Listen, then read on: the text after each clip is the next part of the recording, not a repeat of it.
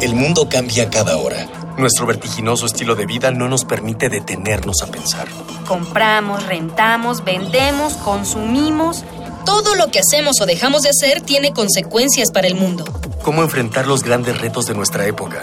¿Cómo reducir nuestro impacto en el ambiente? El Programa Universitario de Estrategias para la Sustentabilidad, pues, y Radio UNAM presentan Ambiente Puma.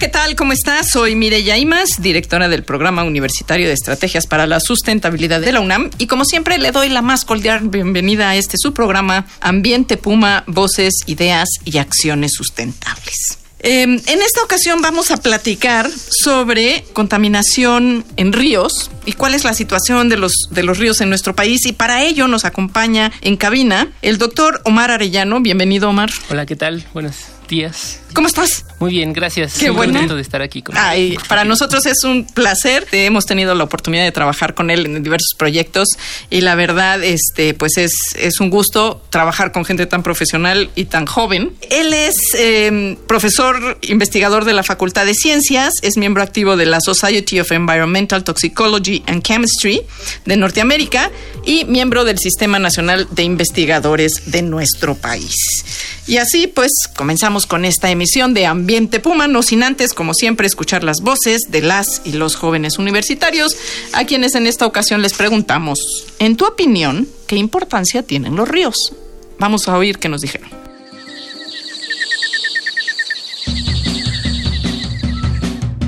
En tu opinión, ¿qué importancia tienen los ríos? Pues son bastante importantes dado que es un recurso con el que se cuenta para la sustentabilidad y de todo lo que es el entorno de, no sé, humano, de muchos otros ecosistemas. Bueno, los ríos son realmente demasiado importantes ya que en ellos se encuentran bastantes grupos de, de ecosistemas. También son importantes porque en ellos suele haber poblaciones cerca. Entonces ellos requieren de este recurso para su uso diario. Pues los ríos son el hábitat de muchos animales, también son una fuente de agua limpia porque están corriendo todo el tiempo y pues toman agua muchos animales de ellos y algunos de esos ríos los aprovechamos para tomar nosotros agua. Em, creo que tienen una importancia a nivel tanto biológico como cultural, eh, no solamente como eh, un ecosistema este, que debemos eh, proteger, sino también como un patrimonio que, es parte de- del, país donde vi- vivimos.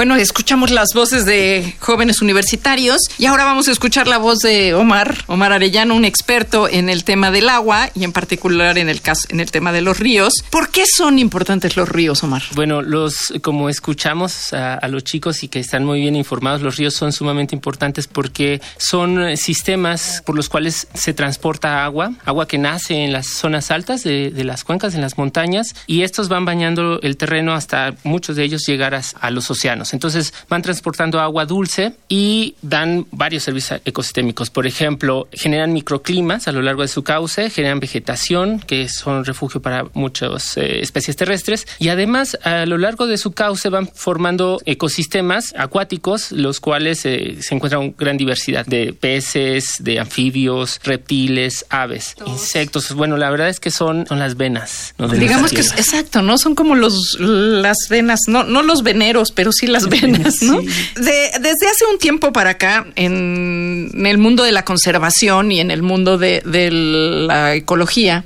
se habla de servicios ambientales, como una idea también de poder comunicar la importancia que tienen los ecosistemas para la vida en general, pero está siempre desde este lugar más antropocéntrico, ¿no? De qué importancia tiene para nosotros. ¿Cuáles son los servicios ambientales que, genera los ríos para la humanidad y para la vida? Pues eh, servicios y beneficios ambientales que tendríamos que decir. Para las poblaciones humanas, pues son sustentos de alimentación. Ahí eh, tienes acceso no solamente a la fauna de las cuales nos podemos alimentar, sino también son una fuente de agua para la agricultura, para la ganadería. También son de uso recreativo. Hay varios ríos que son eh, centros de, atracción turística. Tenemos eh, servicios ambientales, por ejemplo, de regulación, regulan climáticamente sus, las zonas. Por ejemplo, un río en medio del, desierto, como allá en Sonora, que tenemos varios, o en Baja California, pues eh, ese, son vitales, no solamente para las poblaciones humanas, sino también para todas las especies. Toda la biodiversidad que hay en el lugar, ¿no? Si, si tuviéramos que, bueno, socialmente, ¿cuál es la importancia de los ríos? Bueno, pues queda claro, sin agua, pues no hay. Pero, ¿cómo está compitiendo los usos que le damos las personas a los ríos, al agua subterránea inclusive? ¿Cómo compiten esos usos? Actualmente es una fuerte competencia, pero tratando de retomar un poco lo que dijiste hace rato, muy bien, sobre la parte social, que es muy importante. Por ejemplo, en nuestro país, los dos grandes sistemas que tenemos de, que van del centro hacia las costas, el Pánuco, el Balsas y el Lerma, eh, si nosotros revisamos dónde se han asentado las poblaciones humanas eh, desde, la historia, historia de tiempos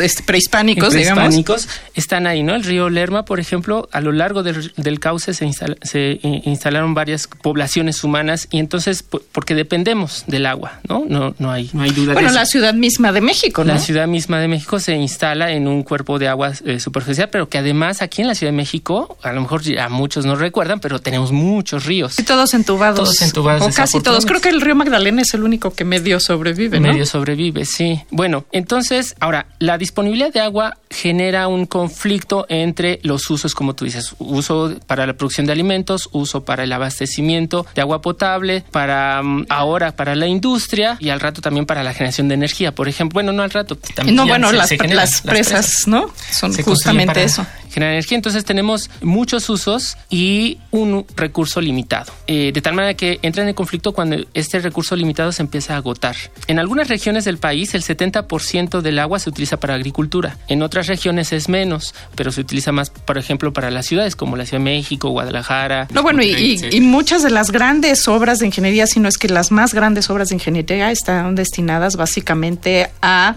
en el tema del agua al consumo humano. Al consumo humano para las grandes ciudades como estas, las megaciudades, y incluso ya hay actualmente conflictos por el agua, por ejemplo el río Verde que se está tratando de detener para abastecer la ciudad de León, dejando la zona agrícola de los norte de los altos de Jalisco, que, es una zona importante en términos de agricultura, ¿no? O sea, realmente ese es todo un tema. ¿Cómo escogemos, no? Porque a estas alturas ya está en las manos de, de los ingenieros hidráulicos estas decisiones y a veces no con una visión de largo alcance, sino mucho más cortoplacista de resolver un problema inmediato y después se viven problemas como por ejemplo el caso de la Ciudad de México, los trasvases de cuencas y luego los problemas que tenemos aquí ahora, justo en estos días estamos viviendo, ¿no? Hemos ido encerrando nuestros ríos y ahora tenemos inundaciones cada vez que llueve. Bueno, claro que nos ha llovido, pero como ha llovido siempre en esta ciudad en estos meses. Claro, las inundaciones de la Ciudad de México son eh, ancestrales, casi, casi, ¿no? O sea, si se revisa la historia, ha habido inundaciones desde, desde la época de la colonia muy fuertes, porque estamos sobre un, lago, ¿no? Sobre... Eh, o, varios lagos. O varios lagos ahora, pero pero sigue teniendo como esa vocación, digamos, vocación, ¿no? Y muchos de los ríos de las que, nacen en las montañas en la Sierra del Chichinautzen eh, drenan hacia acá.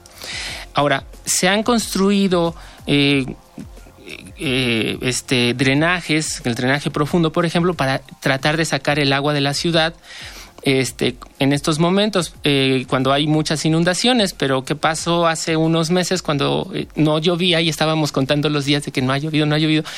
Pues no hay agua porque eh, este, somos muchos, la consumimos muchos y entonces, por ejemplo, creamos un sistema como el sistema Cutzamala para traer agua de otras cuencas para abastecer la Ciudad de México. Entonces es una contradicción tremenda porque, por ejemplo, lo que ha llovido en estos poquitos días y apenas iniciamos es es agua que además se pierde por el drenaje. Sí, no, y que además digo, yo estoy, eh, tengo realmente una molestia personal porque de alguna manera la autoridad de la ciudad dijo que pues las inundaciones que habíamos sufrido en el sur de la ciudad se debía a que los ciudadanos somos cochinos y tiramos la basura en las calles. Y yo me gustaría enseñarle un par de fotografías que tengo donde las coladeras no estaban tapadas las coladeras estaban reventando el agua para arriba, o sea, parecían geysers lanzando agua porque el sistema estaba saturado. Sí, el sistema está saturado. No hay, por ejemplo, eh, suficientes eh, maneras de conducir esa agua a reservorios, porque estos reservorios se han ido perdiendo. Por ejemplo, teníamos, tenemos el, la zona de canales de Xochimilco, en donde se puede conducir agua hacia allá, o los humedales de Tláhuac, o, etcétera. Pero el mismo lago de Texcoco. el mismo lago de Texcoco que bueno ahora va a ser aeropuerto. ahora va a ser aeropuerto entonces dónde va a quedar el agua cuando venga no entonces eh, sí es un problema el, el, el tema de usos. Yo creo que eso es como la clave de los próximos eh, decenios, ¿no? sí, pero, pero yo creo que es una clave que tenemos que ponernos ya enfrente y tenemos que empezar a mirar con esos lentes el presente para poder diseñar un futuro diferente. ¿Qué le parece? Envíenos sus comentarios. Nos interesa, como siempre, muchísimo su opinión en nuestras vías de contacto, Twitter, arroba UNAM Sustentable, Facebook e Instagram, Sustentabilidad UNAM, o bien al correo electrónico ambiente arroba puma.unam.mx. Como siempre, recibimos sus sugerencias, sus ideas.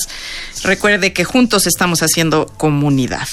Vamos a cerrar esta primera parte de la charla con, una última pregunta que es un poquito como obligada.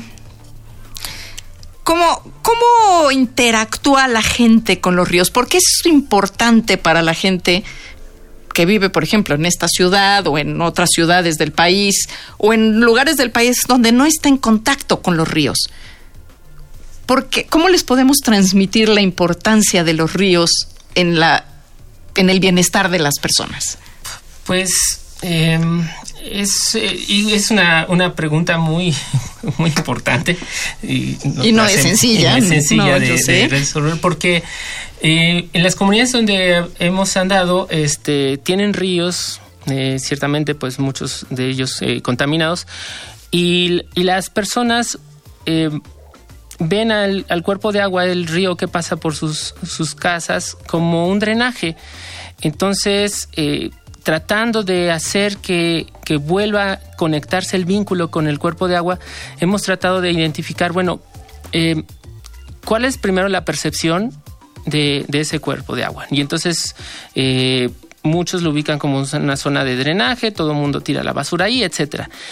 Para poder reinstaurar el vínculo, hemos eh, tratado de acercarnos a las personas más grandes que nos platiquen más cómo vivían ellos ese río en el pasado. Y entonces ellos nos platican, no, es que yo de niño aquí nadaba y aquí pescábamos y aquí Y no hay que irnos muy lejos, ¿eh? Aquí mismo en las zonas del suelo de conservación en Tlalpan pasa eso. Exacto. el río Magdalena. El río Magdalena. Sí, entonces, este, eh, tratar de, ubicar a las personas actualmente de que esos cuerpos de agua no son drenajes, que son ríos y que de ahí uno puede tener eh, bienestar en, muchos sentidos, em, pues ha sido una tarea bastante compleja. Yo creo que lo más importante es em, generar una conciencia eh, en donde podamos entrar en pues sí, en restablecer estos vínculos y que las comunidades mismas busquen eh, revertir el problema. Está ocurriendo allá en el río Atoyac, por ejemplo, que está en la zona de Puebla, eh, Tlaxcala, donde hay comunidades que están tratando de recuperar ese río contaminado. Aquí mismo en la Ciudad de México, por ejemplo, hay, hay, varios esfuerzos. Varios esfuerzos. Hay varios esfuerzos y para que usted nos escuche en la próxima emisión, aquí lo vamos a dejar picado y picada. Este, bueno, el tiempo, el tiempo es un tirano y se nos ha terminado. Eh, por supuesto que le agradezco al doctor Omar Arellano, profesor de la Facultad de Ciencias, que nos haya acompañado en esta emisión. Omar, muchísimas gracias. Eh, de igual forma y como siempre agradezco la presencia de Miguel Alvarado en la producción, así como a nuestro equipo de educación ambiental y comunicación, Dalia Ayala, Miguel Rivas y Daniela Chirino. Esto fue una coproducción de Radio UNAM y el Programa Universitario de Estrategias para la Sustentabilidad, con apoyo de la Dirección General de Divulgación de la Ciencia, quien amablemente nos facilita su cabina. Le invitamos al próximo programa para que nos acompañe en esta segunda parte del programa dedicado a contaminación de ríos, otra perspectiva de la vida. Hasta la próxima. Una pequeña acción. Un cambio de actitud. Nuevos hábitos. Y nuevas formas de entender y relacionarnos con el mundo. Paso a paso. Aportamos un granito de arena. Para construirnos un futuro. El Programa Universitario de Estrategias para la Sustentabilidad, pues, y Radio UNAM presentaron Ambiente Puma.